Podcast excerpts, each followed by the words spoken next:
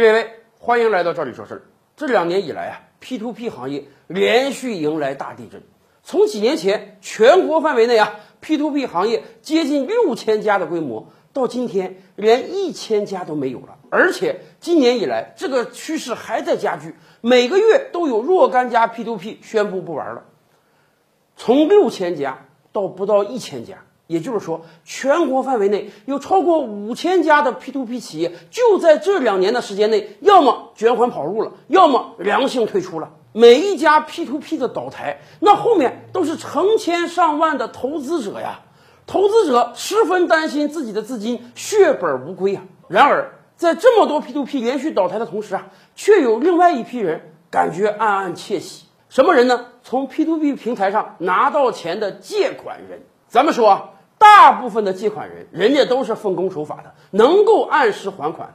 可是，就有一些借款人，他们心中存了一个小心思。你看啊，我之前啊是跟某个平台借款的，后来各种原因吧，这个平台它自己崩盘了，创始人听说已经卷款跑路了啊，公安已经介入了，也就是说，没有人再过来跟我要钱了，他的账户都查封了，老百姓的投资款想拿都拿不出来了。在这个状态下，我还需不需要给他还款呢？说实话，他银行账号都封了，我往哪还啊？另外，我不还款，以往有工作人员打电话给我催收，现在你这个整个盘子都崩了，员工要么抓起来，要么解散回家了，没有人能跟我要钱了，那我是不是就不用还这个钱了呢？而且有的人还想，是不是老板也好，高管也好，跑路的时候会把这个电脑资料销毁？那么到时候我借没借过钱都没人知道了。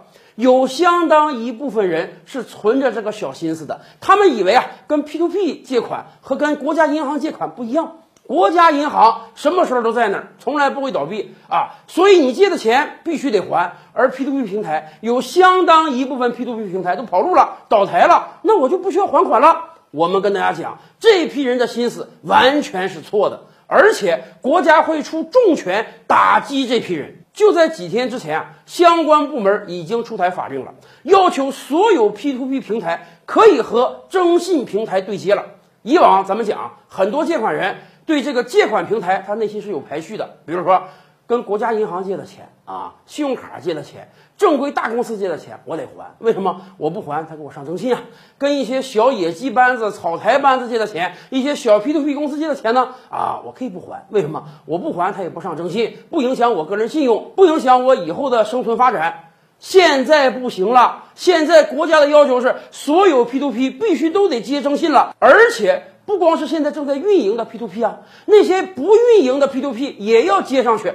不是说那个 P2P 平台倒台了，你就可以不还他的钱了。现在你不还，还是有法律治你的，征信还是要给你上的，你还会变成黑名单，变成老赖的。为什么要这样重拳出击啊？国家这是在保护 P2P 的投资者们。您想，一个 P2P 倒台了，最担心的是谁啊？给 P2P 平台投资的人呢？在这个状态下，国家要拿出相当的人力物力来帮助消费者追讨废债啊，把这个 P2P 平台借出去的每一分能收回来的钱都收回来，好返还给这些投资者呀。而且，P2P 平台接入征信啊，这只是第一步，未来还会有很多相关机构出台相关法令，重拳出击，打击这些逃废债的。不管你是跟谁借钱。你是跟银行借钱也好，你是跟 P2P 公司借钱也好，甚至你是跟个人借钱也好，有借就有还，这是一个基本原则吧？任何违反这个基本原则的人都将遭到国家机器的沉重打击呀！今天的视频您满意吗？点击赵理说事的头像，还有更多精彩内容啊！